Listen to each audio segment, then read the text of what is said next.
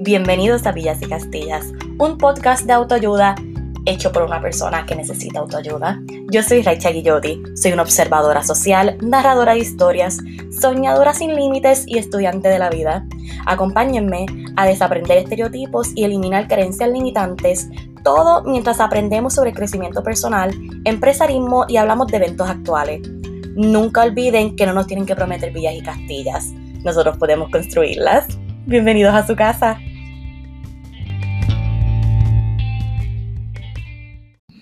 Hola, hola, hola, mis angelitos. Bienvenidos a otro episodio de Villas y Castillas Podcast. Como bien ya lo saben, por si necesitan el reminder o por si lo habían olvidado, soy yo, su Gemini favorita, su life coach de preferencia, su podcast host preferida por encima de todos los demás.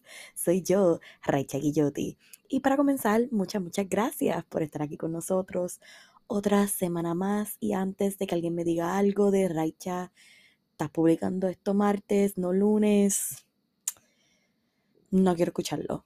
Estoy publicándoles igual y sabes que vamos a tomar esto como un especial de San Valentín. Que por cierto, feliz San Valentín a todos. Feliz día del amor y de la amistad y de todas las cosas lindas y hermosas. Yo voy a ser honesta, yo soy una persona que a mí me encanta San Valentín. Me encanta, me encanta, me encanta todo el concepto y sé que está súper comercializado, que whatever, parte del capitalismo para que la gente gaste un cojón de chavos en una muestra de amor que deberían estar dando todo el año, pero igual me encanta tener una excusa para demostrar el amor a la gente. So, yo soy una San Valentín Stan, yo soy pro San Valentín, incluso cuando estoy soltera, no me importa, me encanta San Valentín. Y por eso yo siento que yo nunca he podido ser, porque o sea, de 25 años, yo solamente he pasado tres San Valentín, bueno, dos y medio, dos San Valentín y medios con pareja, no han sido las mejores experiencias, no han sido como yo quisiera que fueran. Yo sé que si yo hubiera sido quien hubiera planificado esos San Valentín, hubieran sido mucho, mucho mejor. Pero yo para fechas como esta me gusta dejar que mi pareja sea quien tome el mando, porque es como que esta es, las, esta es, la, esta es la oportunidad ideal para tú demostrarme que me quieres y este hecho sí lo considero un súper if he wanted to he would porque literalmente es San Valentín es la única fecha en todo el año que se te espera y que tú sabes que viene y que deberías planificar algo chulo y algo bueno para tu pareja. Y lamentablemente las pocas experiencias que yo he tenido han sido un poco decepcionantes no que no quiero decir decepcionante, pero no han cumplido como que ese estándar, aunque sea lo más básico de como que un regalo de San Valentín y la salida, qué sé yo, whatever. Mm, es que no quiero tirarle a estas personas. El primero sí. El primero. Ay, es que tampoco quiero hablar malo. Que se joda. El primero fue un cabrón y. Wow. Segundo, pues. Mm, he could have done better, pero pues, pero pues, no importa. Y yo siempre paso San Valentín súper brutal. Yo creo que este año va a ser un poquito más relax.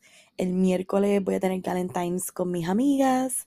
So hoy, bueno, exacto, sí. Bueno, técnicamente sí, hoy San Valentín, porque el momento que ustedes estén escuchando esto ya va a ser San Valentín yo voy a tomarme San Valentín para hacer muchas cositas como que en casa. Hasta ahora no tengo planes de salir para ningún lado. Pero igual eso no me hace amargada ni me pone triste. Yo creo que yo más seguro voy a salir así al supermercado y yo misma a comprarme flores porque a mí me encantan y me fascinan las flores. Me encanta. Yo encuentro que eso es un regalo tan bonito para toda y ninguna ocasión. Yo encuentro que es un regalo excelente. Saben que una vez yo leí que, yo, que esto podría ser un buen tip para todos ustedes que van a recibir flores mañana, o sea, hoy. Y se dice que tú puedes saber cuán, cuán auténtico es el amor que alguien te tiene por cuánto tiempo las flores duran.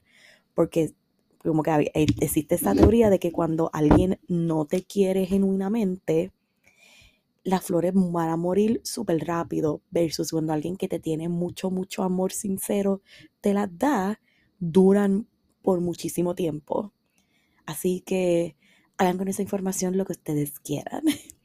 Pero anyways, un pequeño life update que me han preguntado, no continúo, o sea, no, no recibí la oferta de trabajo que yo estaba esperando, continúo en el proceso de entrevistas con otros lugares, realmente no los voy a negar, yo estaba anticipando una oferta de trabajo, como que yo estaba ya como que haciéndome de muchas ilusiones con eso, al fin y al cabo no la recibí y no les voy a negar que me decepcionó un montón, pero ¿sabes qué? Si todo lo que no se da es porque no debería, porque nuevamente el universo nunca nos dice que no, solamente nos dice, ahora no, te tengo algo mejor o sí. Se me olvidó la tercera.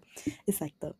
Y pues todavía estoy en esa búsqueda, espero pronto llegar a ustedes con muy buenas noticias. Esta semana tengo una entrevista que estoy muy emocionada, que me da como que una vibra súper cool, me siento bien optimista y bien positiva al respecto. Igualmente, esta semana que pasó, algo que yo creo que yo lo he compartido y si no, para aquí lo vengo a compartir, estoy en este proceso de pues, buscar un nuevo trabajo, pero ahí me estoy pasando casi toda mi semana, estoy en mi casa encerrada, que ha sido, ha sido productivo en el sentido de que estoy volviendo a leer, estoy leyendo un libro súper interesante que se llama Los 10 tipos de humanos, estoy súper emocionada por seguir leyéndolo, traerle a ustedes ese contenido porque el libro está espectacular, está súper, súper bueno. Igualmente estoy empezando a adoptar hobbies nuevos como, bueno, entre adoptar hobbies nuevos y tratar de darle como un renacimiento a mi hobby viejo, como lo que es pintar. La semana pasada, creo que yo pinté como tres, cuadros, tres, cuatro cuadros. No estoy ni muy segura. Realmente, que quede claro, yo no me creo Van Gogh, Picasso, Monet, ninguna de esas cosas. Simplemente lo hago por divertirme, por no estar tanto tiempo en el teléfono o viendo televisión, whatever. Son como que diferentes cosas que estoy buscando para seguir dándole flujo a lo que es ese lado creativo de mi mente. Igualmente, creo, creo no, estoy en el proceso de hacer como unas decisiones académicas. he estado buscando información y estoy considerando hacer unas movidas educativas en torno a hacer una segunda maestría. No quiero decir muchos detalles hasta que esté un poco más concretizado, pero los que me conocen y que saben que yo les he hablado sobre continuar mi estudio, ya deben tener una idea de qué me estoy refiriendo. Así que yo espero pronto también venir con muy buenas noticias. Yo voy a ser bien honesta, yo me siento, a pesar de que no les niego que sí he estado un poco frustrada por el hecho de que como que estoy en casa todo el día, no estoy generando dinero, me causan como que mucho, esa como, bueno, no me causa tanto estrés, pero me causa estrés y como que es una situación que me pone como que en muchas posiciones incómodas, pero me siento súper optimista porque yo pienso que esto es simplemente, el, e, es un, esto es un milestone, esto es, un, eso tiene otra palabra, no milestone, un stepping rock, sé que es algo con piedra. el punto es que yo sé que estoy ahora mismo en un punto transitorio, transicional, y sé que esto está a punto de llevarme a cosas completamente brutales, cosas completamente nuevas, y estoy bien, bien emocionada por eso. Igualmente, pues como les dije, yo estoy casi toda la semana encerrada en mi casa, haciendo como que entre cocinando, como que estoy cocinando, o estoy pintando, o leyendo, o buscando maneras de entretenerme. Y los fines de semana que yo por lo general salgo más porque por la disponibilidad de mis amigos. Y este weekend en verdad fue súper, súper divertido. Y amo nuevamente, para los que no saben, yo soy de San Sebastián, vivo en San Sebastián. Todos mis amigos viven en Mayagüez, o yo estoy mucho tiempo en Mayagüez. Teníamos un cumpleaños de una amiga de nosotros bien querida, Ana. Happy birthday, Ana, por si estás escuchando esto y su cumpleaños era en San Juan y nos tiramos como una super misión de vamos a viajar a San Juan, que son dos horas y pico de viaje, pasar la noche, o sea, o sea, como que celebrar su cumpleaños y luego regresar para Mayagüez. Y nosotros terminamos regresando a Mayagüez como a las 2 de la mañana. El cumpleaños fue súper divertido y hasta el mismo viaje, tanto ida como vuelta, lo disfrutamos un montón. Fue súper, súper divertido. Al otro día estuvimos todo el día en la playa. Fuimos a ver el sunset en combate. Ese sunset estuvo espectacular, súper hermoso. Realmente fueron dos días bien, bien bonitos. A mí, yo soy una persona que a mí me encanta la playa. Yo, yo quisiera estar en la playa toda la semana y me encanta estar rodeada de como que la gente que yo quiero y todo esto, como que eso son cosas que me llenan.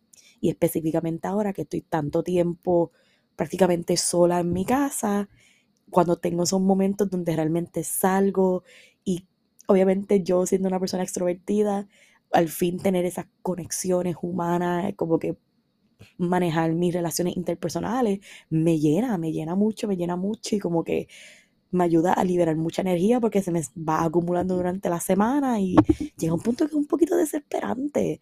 Pero nuevamente reconozco que esto es simplemente un periodo transitorio y voy a disfrutarme cada día y cada momento de él. Realmente súper cool, bien emocionada. Y nada, ahora sí, pasemos a lo que es el tema de hoy y considerando el hecho de que este episodio está siendo publicado en San Valentín, quería traerle a ustedes cinco lecciones del amor que yo he aprendido en este último año.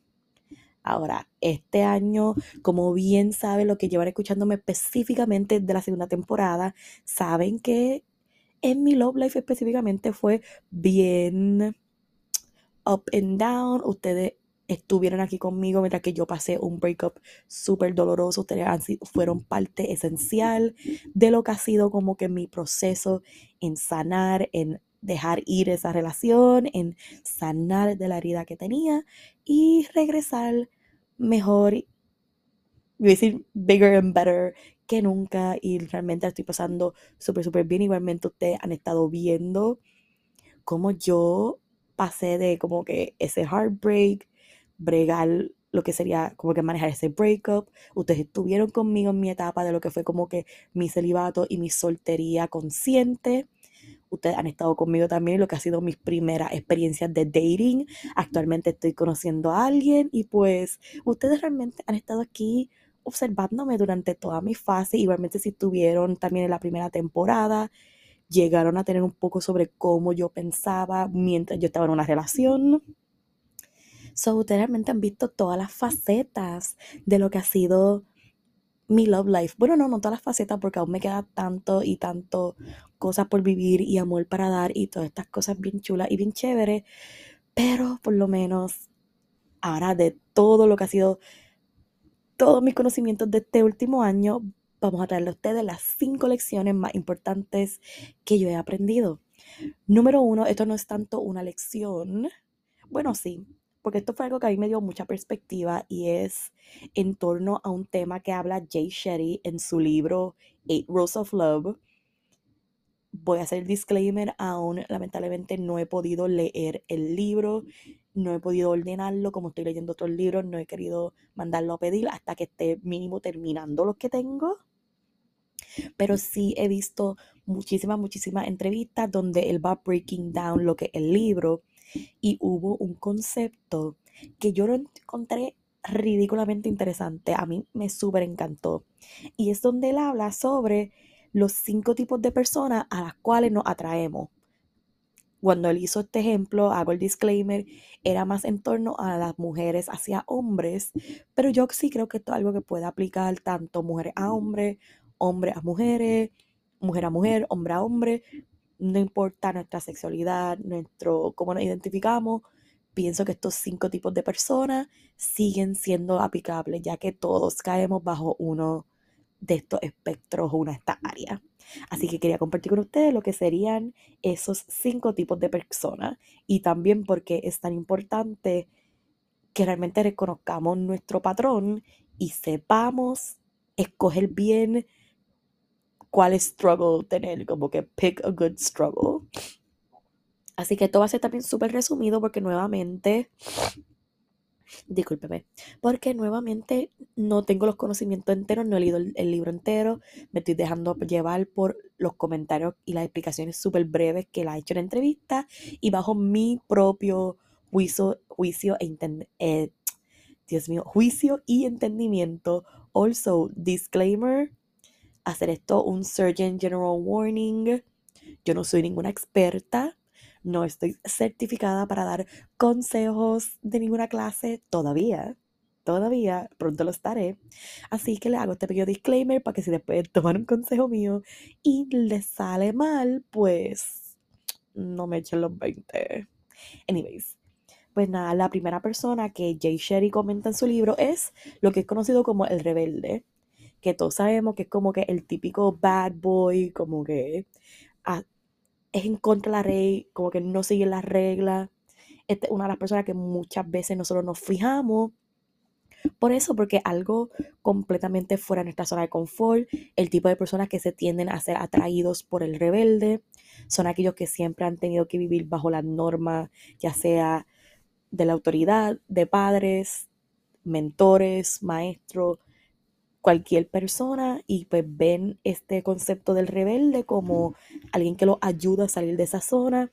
Igualmente el concepto del rebelde es lo que popularmente se ha conocido en muchísimas, muchísimas películas de romance donde es como que la nena buena y el chico malo, whatever.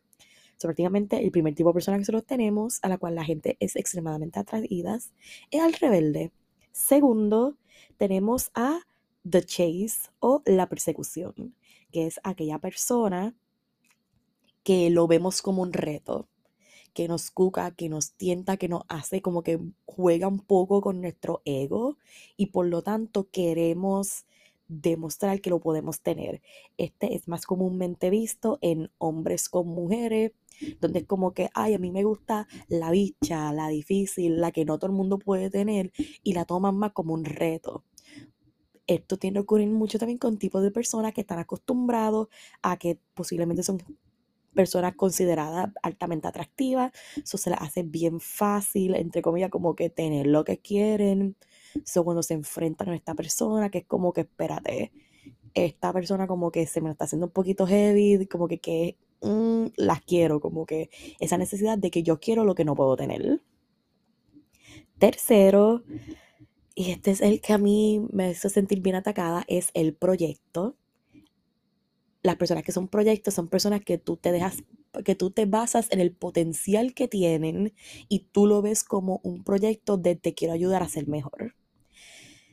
Yo lo sé que cuando estoy diciendo esto te están diciendo, mm, Raicha, definitivamente eres tú, porque yo he hablado también de esto, del hecho de que yo, discúlpeme nuevamente, de que yo tengo la tendencia de que me mantengo de que atraigo parejas que son considerados proyectos, que los veo y digo, yo puedo enseñarles a crecer, yo puedo hacerlos que cambien, no que por ah, con mi exnovia yo nunca hacía estas cosas, por mí lo va a hacer, porque yo voy a hacer que tú cambies, yo quiero que tú mejores, yo soy una persona que esto es un poco navaja de doble filo, porque sí, yo, voy a, yo soy el tipo pareja que siempre te voy a estar motivando para que tú alcances ese potencial y que si tú me dices yo tengo sueño de hacer estas cosas, yo estaré a tu lado para que tú las logres y motivándote para que alcance esas metas.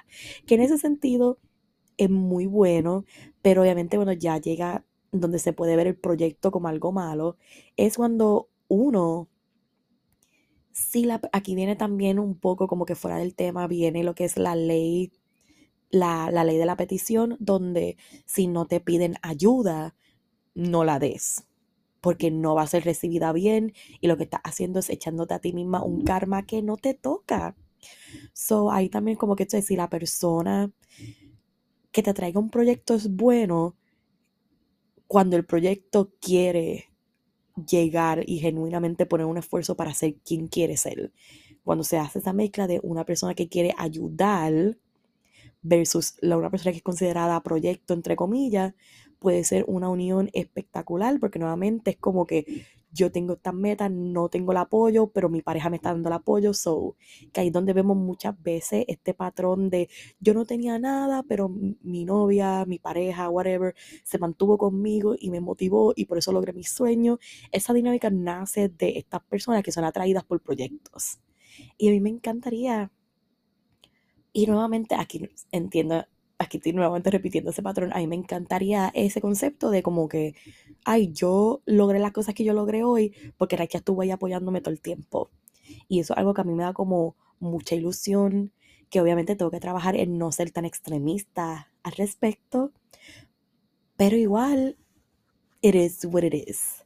El número cuatro tenemos al fuckboy o la fuck girl. Aplica a todo esto, recuerden que puede aplicarse a todo el mundo sin importar sexualidad, género, no importa todas esas cosas, todo esto puede ser aplicado a todo. El famoso fuckboy es obviamente esa persona que vemos, sabemos que es un putito, whatever, y como quiera lo, lo queremos, lo vemos como... El, yo pienso que el fuckboy se relaciona mucho con el rebelde. Le digo la verdad, como nuevamente no he leído el libro, no sé perfectamente bien cuáles son las diferencias entre ambos. Yo lo interpreto más como que el rebelde es simplemente alguien en contra de la autoridad y que vive sus propias reglas versus que el fuckboy juega más con tus emociones y carece de esa responsabilidad afectiva que se necesita tener en una pareja. Este tipo de personas también, si a ti te te tiende a traer el fuckboy, es altamente probable que tú tienes un estilo del apego de evasión, evativo, no la palabra, de evasión, porque tú sabes que el fuckboy no se va a comprometer contigo, no se va a settle down contigo y como una persona evasiva, es perfecto para ti porque tú no quieres envolverte con nadie y no tienes el interés de como que, uy, o sea, como que ya con un fuckboy tú tiendes a saber lo que va a venir después. Y para una persona evasiva, eso es lo ideal. Y por último, este fue el más interesante que yo encontré. Él explicó, yo estaba escuchando una entrevista que él hizo en Call Her Daddy. Hizo una explicación brutal de este tono. Ni siquiera sé si la traducción en español la estoy diciendo bien. En inglés se llama The Opulent One. Yo interpreté eso como que el opulente. ¿Qué es una persona opulente? Una persona opulente es cuando, por ejemplo, bueno, es cuando le asignamos características a una persona basado en una cualidad que hemos identificado. ¿Qué me refiero por esto? Digamos que alguien te dice, o sea, tú identificas una, una idea de una persona, digamos que la persona es mayor que tú. Digamos que tú, que si estás conociendo a alguien que es 10 años mayor que tú, tenemos el dato, la cualidad que es, que es mayor que tú. Entonces, como es mayor, nuestra mente le asigna características sin que la persona nos las haya demostrado. Por ejemplo, nosotros asumimos, como es mayor, es maduro. Ay, como es mayor, está mucho más estable que yo. Ay, como es mayor, sabe ya lo que quiere. Les vamos asignando estas características sin esta persona realmente darle el espacio de que nos demuestre si es o no es cierto lo que le estamos asignando. Por ejemplo, podemos pensar, esta persona es un abogado, es un doctor, sin entonces que por obligación es una persona inteligente. Puede que sea book smart, pero puede que emocionalmente no sea inteligente. Pero asumimos que como tiene un cierto título, tiene una cualidad en específico, nos dejamos llevar por eso. Igualmente esto puede ser, puede pasar de manera negativa, donde por ejemplo, esta persona tiene la cualidad que es extremadamente atractiva. Automáticamente asumimos que posiblemente es un fuckboy, que posiblemente no te va a tomar en serio, que posiblemente es mejor que nosotros. Le estamos asignando cualidades sin darle a la persona la oportunidad de que nos demuestre si es cierto o no. Y yo encuentro esto súper interesante porque esto es algo que nos pasa mucho. Y yo pienso que yo lo he visto en patrones míos donde yo estoy con una persona y noto una cualidad de ellos y yo pego a asignarle cosas simplemente porque tiene esta única cualidad de ellos. Por ejemplo, un ejemplo personal mío es que, por ejemplo, yo estoy una persona que trabajaba fuertemente. Era una persona bien enfocada en su trabajo y yo asumía, ay, como es, como es una persona que trabaja fuerte, tiene entonces mentalidad de proveedor, es extremadamente responsable y tiene claro como que, como que tiene sus intenciones claras. Y realmente no tenía esas cualidades. Y eso es, eso es esas veces donde nosotros nos decepcionamos a mí mismo, porque literalmente es como que de dónde yo estoy sacando esto si ni siquiera le estoy dando la oportunidad de que él me demuestre si las tiene o no. Yo simplemente asumo que las tiene. So, esas son las cinco tipos de personas que tendemos a sentirnos atraídos. Claramente, todos tenemos una mezcla, quizás todos tenemos una preferencia como yo, que yo reconozco en mi patrón de que yo tiendo a sentirme bien atraída por los proyectos Igualmente, cada uno de nosotros somos una de estas cualidades. Nuevamente, tampoco puedo abundar tanto, tanto, tanto al respecto, porque no he podido leer el libro, pero tan pronto lo compre y lo lea, saben que voy a venir con más información. Nuevamente, si quieren saber más sobre esto en específico, el libro es Eight Rules of Love by Jay Shetty.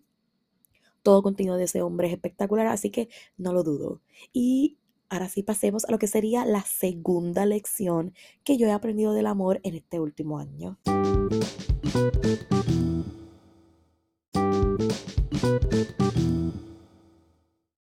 Así que la segunda lección del amor que yo he aprendido en este año es, la relación no son para hacerte feliz, son para hacerte crecer.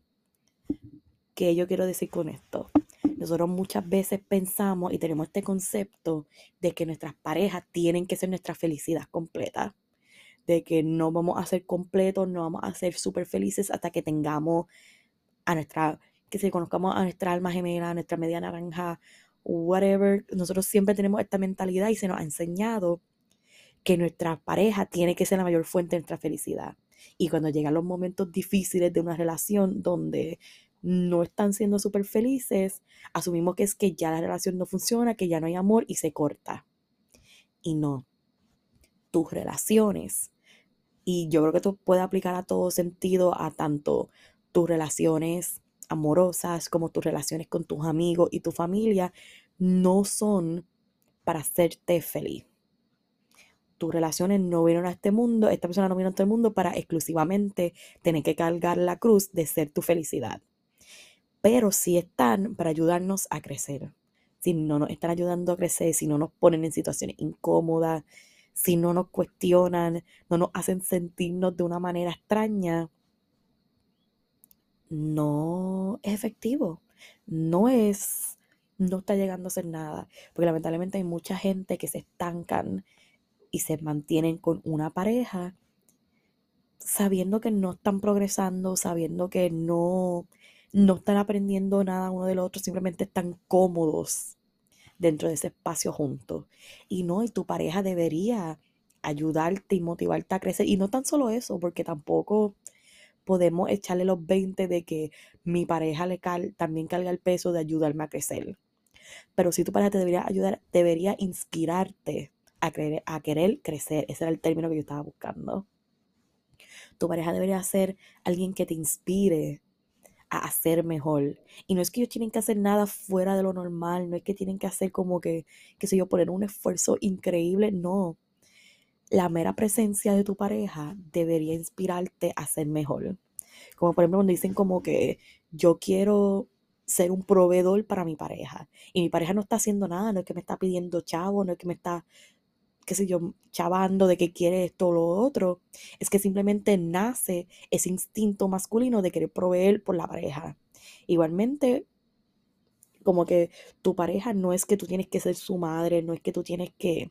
Por ejemplo, esto es algo que a mí me pasa mucho y es que yo soy el tipo de persona que yo soy bien maternal y yo disfruto de ser una pareja un poco old fashion en el sentido de que a mí me gusta que mi pareja sea como que una persona proveedora y yo encargarme de lo que sería como que limpiar la casa, que tenga comida, que este, se sienta emocionalmente seguro, que si llega cansado del trabajo, yo darle ese apoyo. Y muchas veces la gente me dice como que tú lo que quieres es ser su madre y no. Yo quiero inspirarlo a que él pueda lograr cosas más grandes, que él decida como que yo quiero hacer estas cosas y puedo hacerlo porque mi pareja me da la comodidad y me da la seguridad para yo poder salir al mundo y hacer estas cosas. Así que sí, realmente tengan eso en cuenta que su pareja no, vino, no, están, no están en sus vidas para hacer su felicidad completa. Y si les pasa que de pronto qué sé yo, no sé tan, porque esto es algo que siempre va a ocurrir, yo creo que prácticamente en todas las parejas, bueno, yo creo que esto es normal que pase porque si hay parejas que viven eternamente en un honeymoon phase y eso es algo que yo aspiro a vivir, yo espero como que yo, algo que a mí me causa mucha ilusión es ese concepto de tener una relación donde yo pueda estar cinco minutos con ellos, cinco años, cincuenta años, ser viejito y que como quiera nos sintamos súper enamorados unos del otro. Y pues qué bendición esas parejas que siempre sienten eso. Pero, pero si tu pareja, tú, tú y tu pareja no se sienten ese eterno honeymoon phase, tampoco significa que no funciona. Esto es como un pequeño side note. Y si pasa que tú y tu pareja empiezan a tener un momento difícil donde quizá hay mucho estrés alrededor, quizá nos están pasando diferentes cosas, diferentes situaciones y tú sientes que no estás siendo la persona más feliz del mundo estando con tu pareja en ese instante, no significa que la relación no está funcionando, no significa que la relación sea mala. Sí hay que evaluar ciertas cosas y hay que pensar como que realmente tú te estás sintiendo bien contigo mismo en ese momento. Y más seguro, porque casi siempre cuando pasan estas cosas, no estás tratando de hacerle daño a la otra persona. Es que simplemente uno no siempre tiene la carga emocional para apenas uno puede lidiar con uno mismo, querer también ayudar, apoyar a la otra persona puede llegar a ser un poco difícil. Y esos son de esos momentos donde realmente hay que sentarse disculpen, y decir, yo estoy aquí para esta persona o no lo estoy. Y esto viene dando dos partes, ya sea que uno es el que está como un poco estancado y el otro tiene que hacer como ese esfuerzo extra, ya sea al revés, donde tú eres el que estás como un poco infeliz, un poco estresado y no quieres reflejárselo a tu pareja, o quizás ambos están bajo mucho estrés y ninguno de los dos se sienten que están felices. Realmente esos son de esos momentos decisivos donde es como que esto es algo temporal que vamos a lidiar o realmente esto puede que simbolice algo más. Así que eso es algo que sí que hay que procesar y nuevamente para repasar, la segunda lección del amor que yo he aprendido este año es que tus relaciones, tu pareja, no están para hacerte feliz, están para inspirarte a crecer. Ahora pasando a la tercera, esta tercera lección que yo aprendí está un poquito más como se puede considerar como técnico. Esto yo lo aprendí, esto es un conjunto de diferentes conceptos que yo he ido escuchando de un podcast que ya yo he recomendado antes y nunca voy a cansar de recomendarlo. Es el podcast Lovers and Friends por la soxóloga Shan Boudriam. Ella es excelente y ella, yo escucho su podcast fielmente toda la semana y en esta última semana, cada vez que ella yo casi siempre escucho estos podcasts mientras estoy haciendo ejercicio y cuando escucho una frase o un comentario que me pone un poco reflectiva, lo anoto en mis notes. Y pues esto es como un conjunto como de tres diferentes comentarios que ella hizo como en tres episodios aparte. Y es que cuando estamos buscando amor, debemos darle prioridad a lo que es el alineamiento y la disponibilidad. Y entonces enfocarnos de cuánta atracción hay entre ambas partes. ¿Qué me refiero por esto? Muchas veces nosotros estamos en ese proceso de empezar a estar dating, de conocer a alguien, esto comienza principalmente por cuán atraído yo me siento por la persona. Como que esta persona yo la veo y siento que es la más hermosa del mundo, siento que le quiero arrancar la ropa, siento como que deseo y me siento tan increíblemente atraído por ella no necesariamente esto no es, eso no es una prioridad. Porque uno, la atracción se puede ir nutriendo y a mí me pasa que yo a veces conozco a alguien y digo como que, ok, está bien, como que no es feo, pero tampoco es súper, súper lindo, pero con el pasar del tiempo, mira que voy conociendo más, conozco su personalidad, siento un poco más su vibra y voy creando estas emociones de pronto como que lo veo como la persona más espectacular del mundo y luego como que, wow, este hombre hermoso, me encanta y hay una atracción súper, súper grande. La atracción se puede generar, pero la disponibilidad y el alineamiento no. Esto es algo bien importante que tenemos que tener en cuenta al momento de empezar a conocer personas y eso porque uno, vamos a enfocarnos cada uno por separado. El alineamiento, ¿Cuántas veces no pasa esta situación de right person, wrong time? donde tú sientes que esta persona es la ideal para ti, pero simplemente no están alineados en ese momento. Quizás tú estás ready para un compromiso súper, súper serio de que yo quiero empezar a formar un futuro con alguien, pero esta persona todavía está en su fase de soltería, todavía le falta descubrirse y le falta hacer unas ciertas cosas.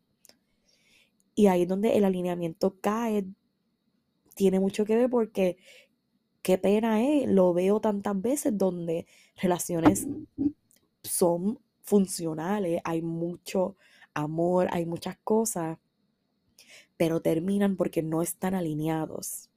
Incluso también este alineamiento puede, tiene que ver mucho, y esto fue una conversación que yo tuve hace poco con uno de mis mejores amigos, donde él me decía que él y su expareja no estaban alineados en el sentido de que cuando hablaban de futuros planes, él decía, mis planes, yo como individuo, lo ideal para mí sería X cosa. Por ejemplo, es quedarme en Puerto Rico para continuar mi estudio, para hacer esto y lo otro, mientras que su pareja le decía, mis planes individuales son irme de Puerto Rico. Y yo quiero que tú te vayas de Puerto Rico, como que yo quiero que tú te vayas conmigo. Y aquí estamos viendo que no hay un alineamiento, de que no están queriendo las mismas cosas.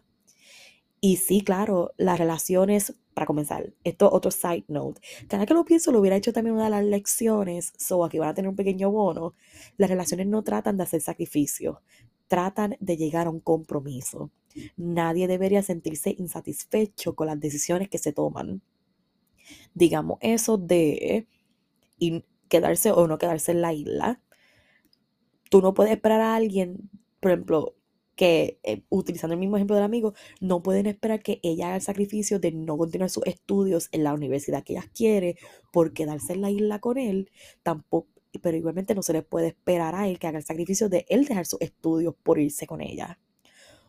Un potencial punto medio y compromiso puede ser, ok, hacer la relación a distancia y luego retomar esta conversación en un futuro cuando cada uno haya, como que, qué sé hayan completado, completado su estudio o hacer, ah, pues viajamos como que, ah, pues por mi horario de mi estudio, yo sé que voy a tener, digamos que uno estudia trimestral y otro estudia por semestre, pues en esos gaps entre trimestres puedo irte a visitar o mira, pues yo puedo tomar estos cursos, este semestre puede ser online, que podemos ir como turneándonos se puede llegar a un compromiso y las relaciones son de compromiso, no son de sacrificio.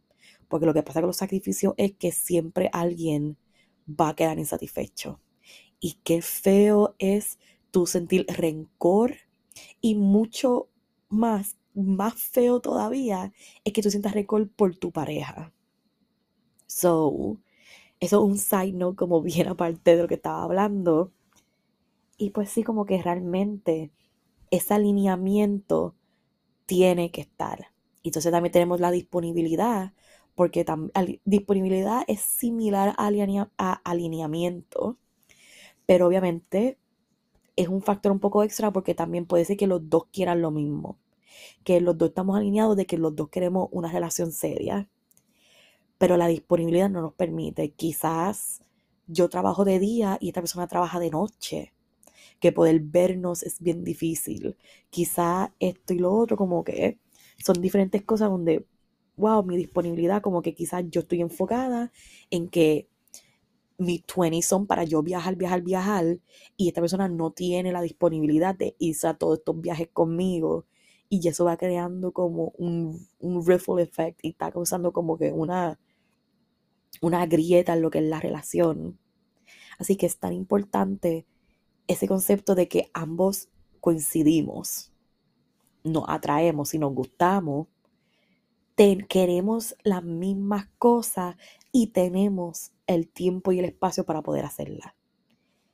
Tan pronto tú tienes eso, entonces que llega la atracción. Y la atracción, lo que sería específicamente una atracción romántica efectiva, es el conjunto de tres cosas. Es la suma, una relación romántica afectiva tiene que tener estos tres tipos de atracción. Porque, bueno, eso lo voy a hablar un poquito más adelante. Una atracción romántica afectiva debe tener estas tres partes. Atracción sexual, que ya sabemos que es ese deseo por la otra persona de que te veo y te quiero besar todo el tiempo, quiero estar contigo, ese como que, esa, esa sensación de como que, wow, te quiero arrancar la ropa y como que te veo y me encanta lo que veo. Igualmente, la atracción sexual no necesariamente tiene que ser, por ejemplo, para la gente que es célibe o que se abstienen. Bueno, igual ellos sienten esa atracción y ese deseo por la persona. No significa que tienes que estar ejerciéndolo, eso es para los gustos, los colores. La segunda parte es la atracción romántica, donde es como que te quiero conocer de una manera más íntima que no sea sexual. Es ese deseo de quiero saber cómo está tu día, quiero saber cómo fue tu infancia, cuéntame de tus traumas, cuéntame de tu pasado, cuéntame todas estas cosas. Es ese, ese deseo como romántico e, y más íntimo de quiero conocerte a ti como persona. Me siento atraído por tu energía, me siento atraído por cómo eres, cómo piensas, cómo hablas, tener ese tipo de atracción. Y por último, es sentir ese apego y conexión profunda con la persona. Ahora, esto también es muy importante porque, por ejemplo, se necesitan tener las tres cosas juntas, porque cuando falla una, ya no es una relación romántica afectiva. Por ejemplo, nosotros tendemos a con nuestras amistades bien cercanas tener una atracción romántica con un apego o conexión profunda. ¿Por qué? nuevamente, romántica en el sentido de te quiero conocer, te admiro y me atraes como eres como persona. Por lo general, nosotros con nuestros amigos tenemos ese apego y esa conexión profunda de tú y yo somos, yo, yo tengo como que un puñal de amistades que son como que esta gente yo lo amo con mi vida, como que lo tengo un apego y una conexión tan profunda con él, cada uno de ellos como individuo y siento esa atracción romántica entre paréntesis, el sentido de que me preocupo por ellos y quiero que ellos estén bien y me encantan cómo ellos piensan, me encanta cómo se comunican y deseo saber más de ellos. Eso es una amistad, una amistad hermosa, pero si yo tuviera esas dos cosas, más también tengo deseo sexual por la persona, ya ahí se va, se va complicando o sea, se necesitan tener las tres cosas porque también imagínate que tú tengas un deseo, una atracción romántica y sexual por alguien, pero no siente ese apego, no siente esa conexión profunda. Esas son por lo general esas relaciones que como que no funcionan porque no te ves, se, como que no puede carecer una de las cosas. Tienen que estar estas tres cosas juntas de la atracción. Son nuevamente la receta, para resumir en todo, lo que sería como que lo que deberíamos estar buscando a la hora de buscar pareja es, número uno, las dos cosas que deben ser la prioridad es el alineamiento y la disponibilidad que tenemos con la persona. Luego entonces tienes atracción, porque nuevamente la gente dice que no, pero sí la atracción física es importante, porque si tú no lo ves esta persona y no lo consideras guapo, guapa, no encuentras que sea lindo, que sea linda,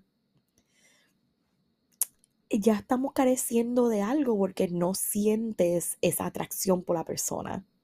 Y entonces la atracción conlleva la atracción específicamente como una atracción romántica efectiva.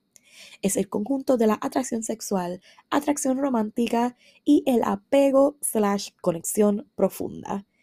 Tan pronto yo aprendí esa lección, como que toda sumada junta, ha cambiado mucho también mi perspectiva de lo que es las relaciones, porque también algo bien importante es que nosotros ponemos la atracción por encima del alineamiento, por encima de, se olvidó la palabra de momento, de la disponibilidad y todas estas cosas, es que también uno entra en este patrón de, ay, esta persona es muy buena, pero no siento las maripositas, no me hace sentir, ay, que si esto, lo otro, sea, cuando una de estas tres cosas faltan, déjame arreglarlo, porque no solamente cuando la atracción va por encima, sino cuando una de estas tres cosas fallan y tú dices, pues esta persona buena, pero no sé, no siento ese, le ponemos todo en pausa porque no sentimos esa atracción inicial o qué sé yo, como que ese impulso gigantesco pensamos que no es efectivo. Y nuevamente aquí también traigo otro bonus lesson. Las mariposas no son confiables. ¿Por qué? Porque las mariposas mueren. Lo que tú deberías estar buscando es que esta persona te haga sentir en paz, que esta persona te haga sentir segura. Porque de qué vale tú tener... Claro, porque ¿sabes cuándo más a mí me dan mariposa? Cuando estoy en una situación incómoda, cuando estoy en una situación ansiosa, cuando mi intuición me está diciendo que algo está mal. Así que no, no nos dejemos llevar específicamente solamente por, ay, siento o no siento mariposa. Enfócate en esta persona, me hace sentir tranquilo o tranquila o tranquila, no importa. Esta persona me hace sentir que estoy en paz, me hace sentir que estoy en casa, me hace sentir cómodo, cómoda, me siento tranquilo. Eso es lo que debemos enfocarnos. Okay, ahí le metí otro bonus. Eso fue como la lección 3.5. Ahora pasemos a la lección número 4. Y yo le puse como título esta lección, estar enfocado pidiéndole una rosa cuando el universo te tiene un jardín entero. Yo escuché esa frase, bueno, la vi en un TikTok. Y literalmente yo creo que me quedé mirando ese TikTok, que era, era de esos videos donde es como que un fondo, whatever, y el texto es lo que llama la atención. Y decía eso y me puso a pensar tan profundamente de sí, de que a veces nos enfocamos tanto y tanto en que yo quiero esta rosa, quiero una rosa, quiero esta rosa específica. Y nos cuestionamos de que el universo no me la da. Y es porque el universo no te quiere dar una sola rosa, te quiere dar un jardín entero. Y ahí mismo también viene de la mano con el hecho de que tenemos que dejar de enfocarnos en gente en específica. Deja de enfocarte y de darle toda tu energía. Deja de poner a gente externa en un pedestal. Cuando única cosa que tú tienes que enfocar en ti mismo. Porque fíjate que cuando tú te das amor propio y tú te das esa energía a ti mismo, todo cae en su sitio. Cuando tú te pones a ti como el premio, atraes ganadores. Cuando tú reconoces que tú eres la que estás en el pedestal, a la gente a tu alrededor no le queda de otra que mirar hacia arriba y observarte del pedestal. Porque recuerda que cuando tú pones a otra persona en el pedestal, le estás dando esa energía y ellos no van a devolvértela en el sentido de, ok, como ella me puso en el pedestal, yo también voy a ponerla. No, la energía no funciona de esa manera. Yo te puse en este pedestal, la energía es, ok, pues yo también me voy a quedar en este pedestal. Y ella que me siga observando desde abajo. Así que deja de enfocarte en otras personas y deja de enfocarte en esta rosa. Cuando el universo literalmente te tiene jardines y jardines repletos esperando para ti. Y cuando tú estás alineado y cuando tú vienes de ese, ese, ese punto vibracional tan alto que es sentir amor por uno mismo, tú vas a atraer a las personas, las situaciones y las cosas ideales. Cuando tú te amas a ti mismo, ¿sabes qué tú atraes? Gente que te ama. Mira qué sencillo. Cuando tú te pones toda tu energía en ti, en tu ser mejor, en tu quererte bonito, a la gente, tú vas a atraer gente que también te quieren querer bonito. Es así de sencillo y así de brutal. Y entonces, por último, pasemos a esta última lección, que yo diría que esta es la lección amorosa que ha sido un poco más difícil para mí misma tragar, y es que las relaciones y las situaciones sanas te hacen sentir bien cuando acaban. ¿A qué me refiero? Digamos que tú eh, tienes un date con una persona, cuando acaba el date te sientes culpable, te sientes mal, terminas llorando, todas estas cosas, lo que es sano y lo que está para ti nunca te va a hacer a ti sentir de esa manera. Y yo recuerdo que yo nuevamente hablando de cuando durante este último año que yo pasé lo que fue el breakup, cuando yo estaba en ese proceso de querer, querer como mantener una amistad con esta persona, yo me encontré en muchos momentos cuando yo compartía con él, al salir, yo terminaba llorando y yo me sentía fatal. Yo me sentía completamente menospreciada y que no me valoraban y que simplemente esta persona me hacía, yo sé que no lo hacía con esa mala intención, pero me hacía sentir de una manera tan mal que yo me dije, esto no está alineado conmigo, porque esto no me debería, si esto fuera lo correcto, no me haría sentir de esa manera. Así que si tú estás con alguien o estás pasando una situación y cada vez que acabas te sientes culpable, te sientes, y esto también pasa para, por ejemplo, la gente, esto fue algo que lo escuché recientemente también en un episodio de Lovers and Friends, donde uno de los invitados hablaba sobre que él actualmente era célibe y que él se le acordaba que en la universidad pasó uno de como pasa, que son de esta gente de, como que grupos religiosos como extremistas que le decían como que no, que el sexo prematrimonial es malo y que él argumentaba de si Dios no quisiera que yo hiciera esto, no se sentiría tan bien. Y que él mismo, que eso fue tenía como 19 años, él dijo, yo dejaré de tener sexo cuando el sexo me haga sentir mal. Bueno, yo me siento culpable por hacerlo. Y que luego que él tuvo como una etapa donde estuvo con muchas, muchas mujeres y tuvo mucha actividad sexual, hubo un punto dado en adelante donde cada vez que él estaba con alguien se sentía extremadamente culpable. Y ahí fue que él dijo, yo tengo que detenerme por completo y ahí él entró en una fase de sobre cinco años de celibato que le permitieron a él alcanzar muchísimas, muchísimas metas. Fue como que una decisión súper hermosa para su vida. Así que recuerden, si algo te hace sentir culpable, si tú te sientes mal, si tú después de estar con esta persona te sentiste raro, no te sientes bien, no te sientes bien en tu propia piel, es porque no está alineado contigo y no te debería hacer sentir de esa manera. Las cosas que están son sanas, que son buenas para ti, te van a hacer sentir brutal y te van a hacer esta, te van a dar esta sensación bien bonita de wow, qué brutal la estoy pasando, ay, me hace sentir especial porque lo eres para comenzar y porque así es como se debería sentir una experiencia y una relación sana. ¿Ok?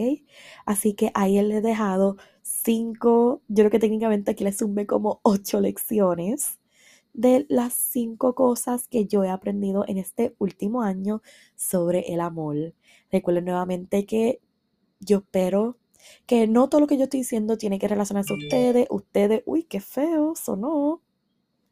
Ustedes simplemente tomen lo que resuenen con ustedes. Ay, voy a poner esto a vibrar porque después vuelva vuelva a sonar. Anyways, tomen lo que resuenen con ustedes, dejen ir lo que no Espero que hayan aprendido algo y aprendan de mis experiencias, porque saben que la, una persona inteligente aprende de sus propios errores, pero una persona sabia aprende de los errores ajenos. Claro que sí. Espero que tengan un excelente San Valentín, que sea uno lleno de amor y, y cosas bonitas. Y recuerden que si están solos, no están solos, se tienen a sí mismos, así que dense mucho amor también en este día y todos los días.